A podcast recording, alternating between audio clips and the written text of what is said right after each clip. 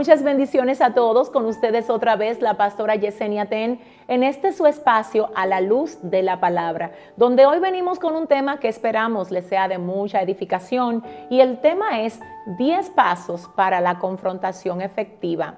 Recordemos que lo contrario a confrontar es murmurar y esto es condenado por la palabra de Dios. Lo que el Señor espera que nosotros hagamos cuando observamos una falta o una falla en algún hermano o en algún miembro de la familia determinado, no es que hablemos con otra persona que no es la indicada acerca de esa situación determinada. Recordemos que la intención nuestra debe de ser siempre ayudar a los demás a crecer y ayudarlos a que sus debilidades se conviertan en fortalezas. Esto no se logra cuando nosotros en vez de hablarle al hermano, hablamos del hermano con otra persona que no tiene nada que ver con el caso. Así es que para que lo hagas y lo hagas del modo correcto, para que confrontes de modo bíblico, nosotros hoy venimos a compartir con cada uno de ustedes 10 pasos para la confrontación efectiva. El primero es asegúrate de saber bien por qué debes llevar a cabo dicha confrontación. Es decir, lo que vas a señalar no debe de ser una idea vacía, sino debe de ser algo real, algo sólido que merezca la confrontación. Porque hay cosas que ni siquiera merecen ser atacadas o señaladas, porque no se tratan de algo que tenga profundidad ni de algo continuo, sino que debemos de aprender a dejar pasar aquello que realmente no tiene mayor importancia. Cuando vayas a confrontar, asegúrate de que lo estás haciendo por algo algo que realmente merece ser confrontado. Número dos, busca el lugar y el momento indicado. Es decir, cada vez que vas a confrontar, recuerda, la intención no es avergonzar. De hecho, quiero recordarte, los halagos se dan en público, las correcciones se dan en privado. Así es que cuando vayas a confrontar a alguien, le vayas a señalar la falta, la falla que tuvo, es importante que lo hagas en privado y que lo hagas en el momento oportuno, porque no todos los momentos son los indicados. Hablando de esto, la palabra del Señor dice, la palabra a su tiempo, cuán buena es. Lo que significa que si tú das un buen consejo, fuera del momento oportuno, aunque el consejo es bueno, no va a ser aprovechado porque lo diste en un momento donde no debiste darlo. Así es que recordemos que el paso número dos es buscar el lugar y el momento oportuno. El paso número tres es iniciar el diálogo, iniciar la conversación señalando las fortalezas que esa persona pueda tener. ¿Sabes por qué? Porque no es agradable que cuando vayas a hacer la confrontación comiences atacando el mal sin primero que no expreses que tú reconoces que esa persona no todo lo que hace lo hace mal, sino que también tiene fortalezas y también tiene cosas que son dignas de señalarse para bien. Así es que el hecho de comenzar con lo positivo antes de atacar lo negativo hará que el ambiente se adecue para que en el momento que vayas a emitir el consejo realmente pueda ser aprovechado por la persona a quien se lo vas a comunicar. Dicho esto, quiero decirte que siempre, siempre, no importa qué tan mal una persona proceda, siempre va a haber algo bueno que nosotros le podemos señalar.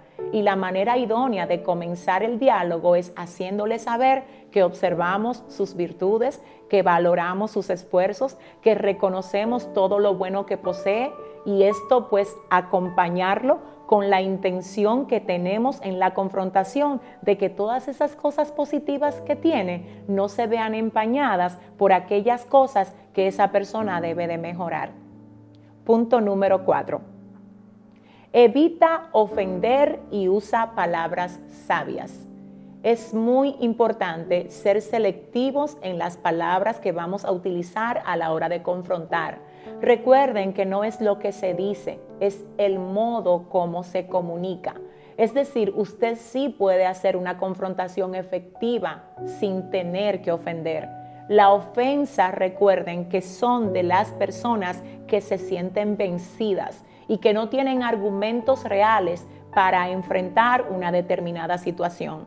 Necesitas poner amor en tus palabras. Necesitas expresar con cada palabra que realmente lo que tú deseas es que esa persona crezca, que madure, que aprenda. Así es que hay que dejar a un lado las palabras despectivas, hay que dejar a un lado las palabras agresivas, violentas y comunicar desde la base del amor el consejo que nosotros esperemos que esa persona reciba. Punto número 5.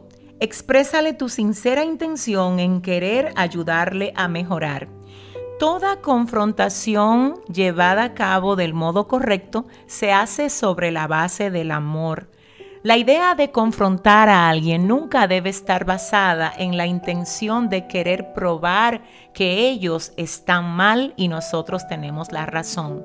Esa no debe ser la intención, porque una vez que la persona detecta esto se va a cerrar y se va a endurecer y no va a saber aprovechar el consejo aunque sea bueno en el momento que nosotros nos dispongamos a darlo. Es importante que entendamos que aun si la experiencia que hemos tenido nosotros a la hora de ser confrontados no ha sido la correcta, esto no nos da el derecho de replicar ese error cuando nos toque a nosotros confrontar a otros ya que como dice la palabra, cada uno de nosotros posee el fruto del Espíritu Santo. Y si recordamos lo que dice el libro de Gálatas capítulo 5 verso 22 al 23 acerca del fruto del Espíritu, entonces debemos de saber que el fruto del Espíritu es amor, gozo, paz, paciencia, benignidad, bondad, fe, mansedumbre, templanza y contra tales cosas no hay ley. Así es que tú tienes todo lo que se requiere para ser ese consejero idóneo que tu hermana o hermano necesita tener. Te animo a que cuando lo vayas a hacer, lo hagas de la manera exacta como tú quisieras que lo hicieran contigo en el momento que te toque ser a ti confrontado. Continuamos con el punto número 6. Asegúrate de basar tu consejo en la palabra de Dios.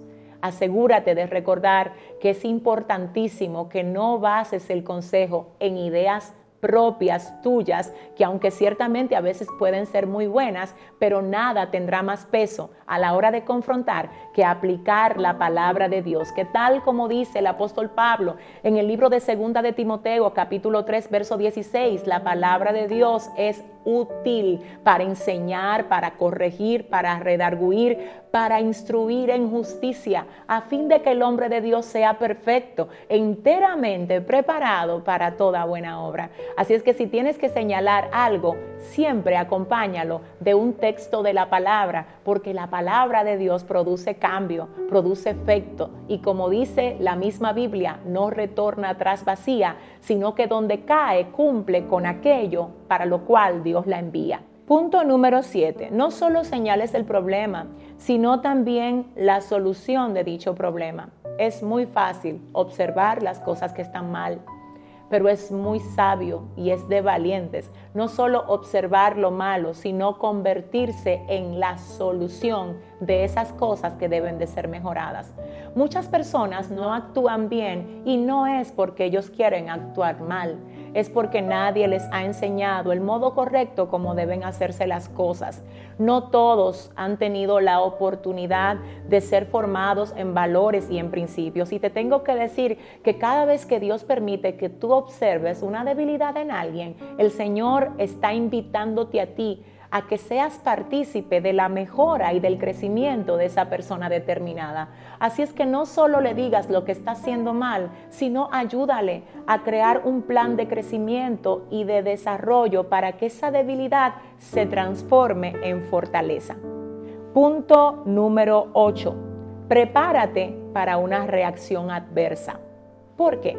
Porque no todo el mundo tiene la capacidad de recibir corrección del modo como debe de hacerlo.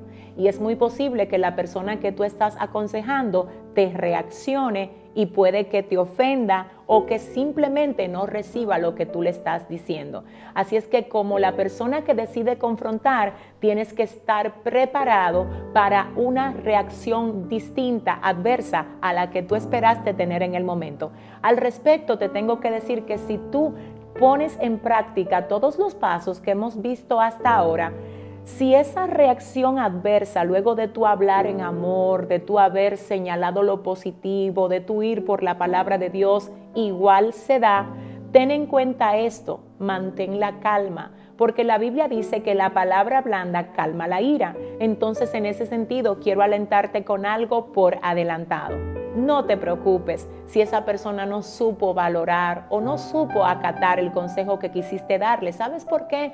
Porque puede que en algún momento Dios haga que esa persona entre en sí. Y luego, aunque en el momento no reconozca lo que tú estás haciendo como algo de valor, pues créeme que luego lo va a reconocer una vez el Señor haya tratado con ella o con él. Y es mejor que te recuerde como alguien que te confrontó y que aunque en ese momento no valoró, ciertamente tuvo la intención de ayudarlo a crecer en esa determinada situación. Que no te recuerden como alguien que a pesar de ver la falta, nunca tuvo la intención de ayudar a quien tiene la falta a que esa falta se convirtiera en una fortaleza. Casi terminando, vamos a lo número 9 en cuanto a la confrontación efectiva. Sé discreto. ¿Qué significa esto?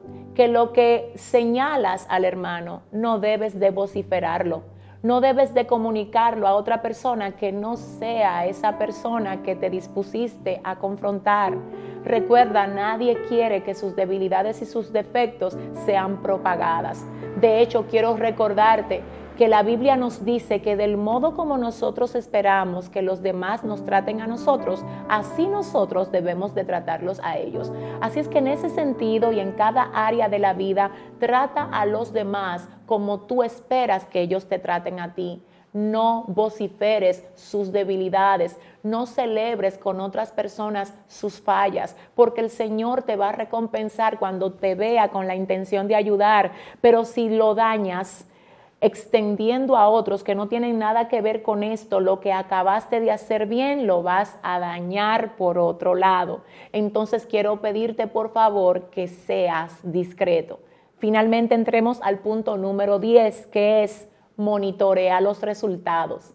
Cada vez que damos un consejo, debemos también tener la intención de dar un acompañamiento para que el trabajo sea completo. Es decir, de cuando en vez, escríbele un texto o hazle una llamada a esa persona que decidiste confrontar y pregúntale cómo te va, cómo entiendes que vas creciendo en esa área que te comenté que entiendo debes de mejorar.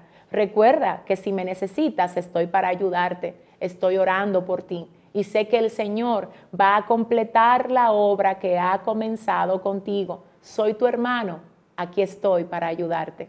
Señores, estos han sido los 10 pasos de una confrontación efectiva, esperando que todos ustedes lo puedan aprovechar y recordar, sobre todo recordar, que siempre será mejor confrontar que murmurar. Y la confrontación es el modelo que Dios ha establecido para nosotros colaborar con el crecimiento y el avance de cada uno de nuestros hermanos que son miembros de nuestro cuerpo, porque el cuerpo de Cristo es la iglesia y la iglesia somos todos nosotros. Así es que cuando un hermano crece y avanza, nosotros también crecemos y avanzamos juntamente con él. Será hasta la próxima. Muchas bendiciones. Bye bye.